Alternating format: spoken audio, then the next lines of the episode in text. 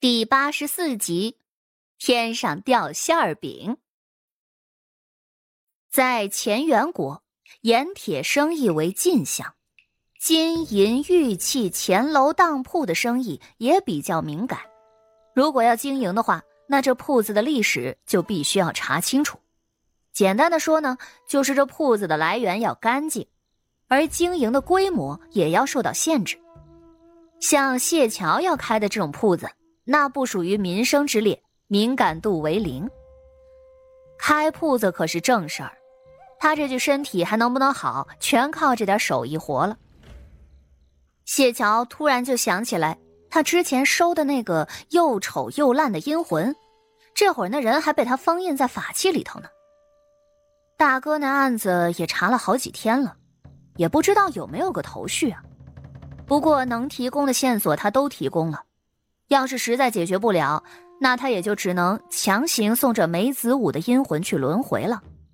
虽然功德会少一点，但是聊胜于无吧。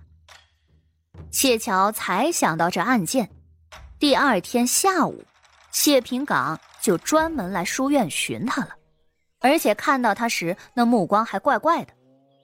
谢平岗一看到谢桥，就问道：“你是不是真的认识那个凶手？”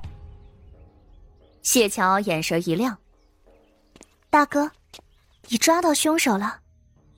差不多了。你告诉我的那些特征，真的都是你算出来的？我怎么不信呢？”谢平岗的心情很复杂。谢桥当时是怎么说的来着？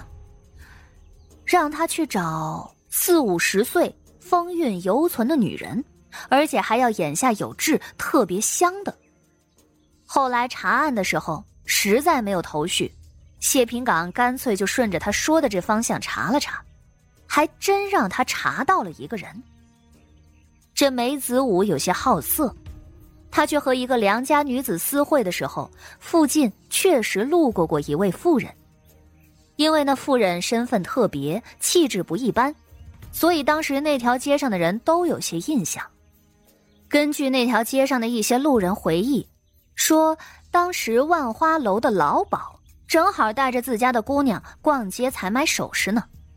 那老鸨的年纪便是四十有二，虽然年纪不小，可是看着只像是三十多岁，在京城中还是有几分名气的。不仅如此，这女人也如同谢桥说的那样，特别的香。她与普通的老鸨不一样，年纪偏大又十分娇弱。眼下有一颗泪痣，所以即便都这般年纪了，还是有不少门下客的。更重要的是，这位老鸨偏巧就来自于青州。当年青州那官员携妻女出游的时候，全家被杀，凶手可还一直逍遥法外。谢平岗无凭无据，也不敢直接抓人，便又再细细的查了查。这老鸨。原名叫齐香，经历十分坎坷。齐香年幼的时候，家乡遭遇旱灾，他被卖了，又侥幸被一个游方老道捡了。这老道看似是个高人，实际上却是个行走四方的骗子，常常利用他赚钱，导致齐香十三四岁的时候便已经没了清白。后来老道被人给打死，他也被人逼着自卖自身。到了青楼，因为齐香模样好看，恩客无数，甚至还有个对他十分倾心的读书人，二人情投意合。可惜当时齐香身价太高，根本没钱赎身，于是那书生为了赚钱，便在乡试中替人作弊，可偏偏被那官员发现了。科举作弊事情可不小。那书生颜面尽失，前途尽毁，还没银子替齐香赎身，一时想不开，便在牢里头自杀了。齐香当时伤心欲绝。传言中还有人说，她当时怀了那书生的孩子，后来不知道怎么的，孩子没了，于是伤心之下，她背井离乡，来到了京城，而且。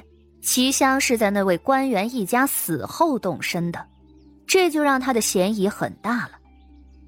他自幼跟着那道士生活，应该也知道谢桥所说的那封人魂魄的本事。有好几样都与当年的案件相合，谢平岗心里就更信齐香这人有问题，所以直接将具体情况上报了。上头也比较重视，很快就将齐香抓回去问话，当然还有齐香身边的人也都一起带回去了。抓人的时候，其中有两人脸色十分的惊慌，估摸着是没跑了。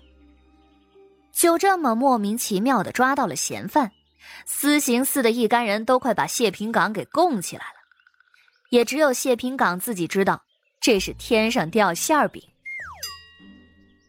谢平岗将案子的情况和谢桥简单说了说，谢桥却有些不解。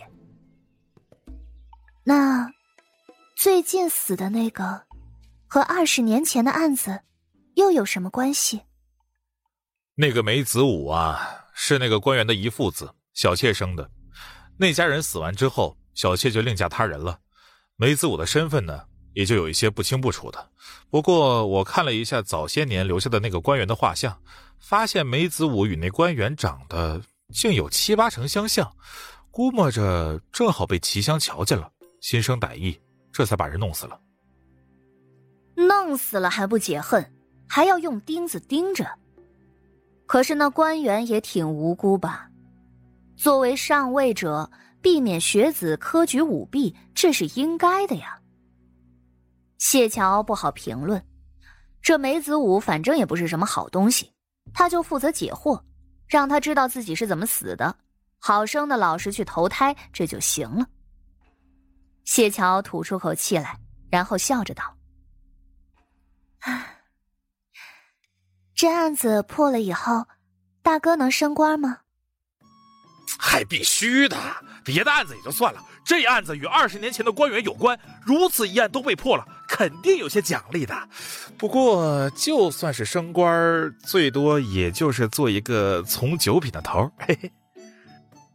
谢平岗乐呵呵的。